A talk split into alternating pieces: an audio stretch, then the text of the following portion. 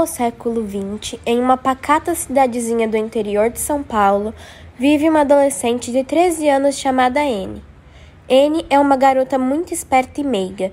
Por onde passa, todos a conhecem e cumprimentam. Anne adora a natureza e os pássaros, e por esse motivo, seu melhor passeio é ir até a pequena floresta ao lado leste da cidade. Anne também é muito família e gosta de passar o final da tarde na companhia de seus pais assistindo ao telejornal. De repente, em meio a toda essa calmaria, uma tragédia é anunciada.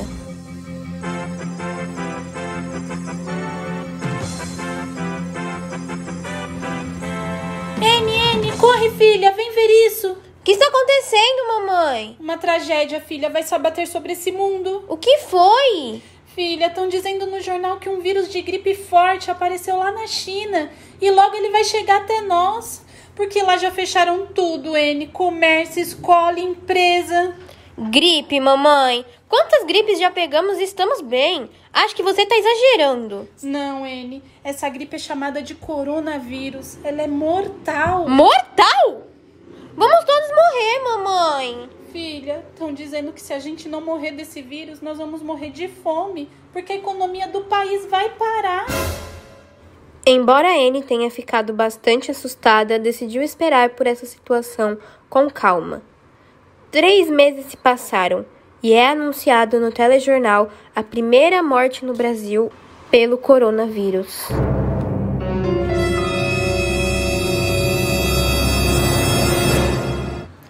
Viu só, N? Eu não te disse que essa gripe ia chegar até nós? A partir de segunda-feira, tudo vai estar paralisado. Escolas, bares, restaurantes. Ai, meu Deus, e agora, filha? Como é que a gente vai ganhar o nosso sustento? A família que eu trabalho acabou de me ligar me dispensando. Eles estão com medo de que eu leve esse tal vírus para casa deles. Calma, mamãe, no final tudo vai se resolver. Mais um mês se passou e a situação só estava piorando. Muitas pessoas estavam se contaminando e morrendo. Os pais de Anne já não sabiam mais o que fazer para manter o sustento da casa. Em um domingo ensolarado, Anne acorda e fica desolada quando vê sua mãe chorando diante da mesa do café da manhã. Por que choras, mamãe? Você não vê, filha? Não tem nada na mesa do café. Todos nós vamos morrer de fome. Diante daquela situação, Anne começa a pensar como poderia ajudar. Mas nada, absolutamente nada lhe vem à cabeça. Contrariando todas as regras do isolamento social que aquele momento pedia, Anne decide que precisa sair. Anne! Anne! Oi, como vai a senhora? Era a senhora que trabalhava na secretaria da igreja? Sim, filha. Bem, eu estou muito bem, quer dizer, na medida do possível, né? Eu gostaria que você avisasse a sua mãe que os cultos agora vão ser realizados pelo Padre Geraldo ao ar livre, bem aqui no meio da praça. Isso é tudo devido à pandemia. Ah, tudo bem, eu aviso sim. Pode deixar. E aonde você está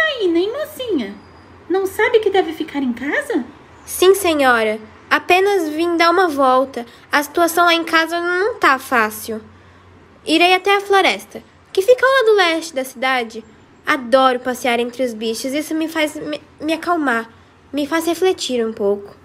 Bom, lá é um ótimo lugar para se passear, pois é quase inabitável. Mas dizem os antigos que lá moram os velhos sábios. Velhos sábios? Mas ninguém sabe dizer se eles usam de suas sabedorias para o bem ou para o mal. Por isso, tome cuidado. Pode deixar, vou tomar. E assim N parte para seu destino e caminha por quase duas horas até chegar a esta floresta. De repente, um barulho, um calor e muita fumaça. Mas o que é isso? Oi, menina, o que procuras? Desculpe-me, senhor. Estava apenas passeando para me acalmar. Não queria te atrapalhar. Mas o que você está fazendo aí? Quase me mata de susto. Estou desafiando a natureza. Tome, experimente um pouco do meu elixir e descubra você mesmo. A garota está muito assustada, mas como sente muita sede, decide aceitar um copo de elixir e depois corre de volta para casa, pois já é tarde. Assim que chega em casa, a sua mãe pergunta: Aonde você estava, Anne? Não sabe que não devemos sair para evitar a contaminação? Desculpa, mamãe, estava andando por aí, procurando respostas para os nossos problemas. Ah, e achou? Não. Hum, Não sabe que não vamos resolver os nossos problemas na rua? Desse jeito só vamos criar mais problemas ainda, podendo ficar doente ou até morrendo, pois os hospitais estão todos cheios. Vá tomar seu banho e descansar um pouco. Quando você acordar, na panela tem um pouquinho de macarrão que a vizinha doou. E assim Anne adormece e sonha com muitos bolos em frente a uma igreja. E ao fundo, o velho índio, que conhecera na floresta, lhe oferecendo uma bebida. Anne acorda assustada. É isso! Aquele elixir era mágico! Ele me deu a solução dos meus problemas.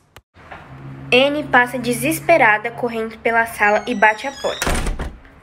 A menina faz uma corrida desesperada até a igreja. Padre Geraldo, Padre Geraldo! Mas novamente você por aqui, menina? Não tem mãe, não? Não sabe o significado da palavra isolamento social? Desculpa, é que eu vi o velho índio na floresta e. Ora, pare de besteira. Todos falam dos velhos índios sábios, porém nunca ninguém os viu. Pois eu o vi, senhora. E seu elixir me diz que preciso fazer bolos para ajudar no sustento da minha família. Preciso que me ajude com os primeiros ingredientes. Depois venderei os meus bolos aqui e pago tudo. A senhora fica desconfiada, porém decide ajudar a garota. Anne começa a fazer seus bolos e faz muito sucesso. Todos adoram e Anne consegue aos poucos trazer a comida para dentro de sua casa. Mas falta algo em Anne. A menina nunca soube de fato o que tinha naquele elixir. Ela decide voltar à floresta em busca de respostas e pedir ao velho índio mais um pouco daquela fantástica bebida, caso precise no futuro novamente. A menina chega à floresta e logo avista o velho índio. Por que será que a senhora da secretaria disse que ninguém nunca os teria visto? Se a menina ouvia tão facilmente. Senhor, senhor! Olá, você voltou? Senhor, o que havia naquela bebida? Ela achou a solução para os meus problemas. Pode me dar mais um pouquinho dela, caso eu necessite novamente no futuro? Tome, pode levar a garrafa. Mas, senhor, é apenas água. Eu quero aquela poção mágica que o senhor fazia. Aquela que nos faz descobrir as soluções de todos os nossos problemas. Pois então, a água é apenas o alimento da alma. As verdadeiras respostas virão sempre de dentro de você.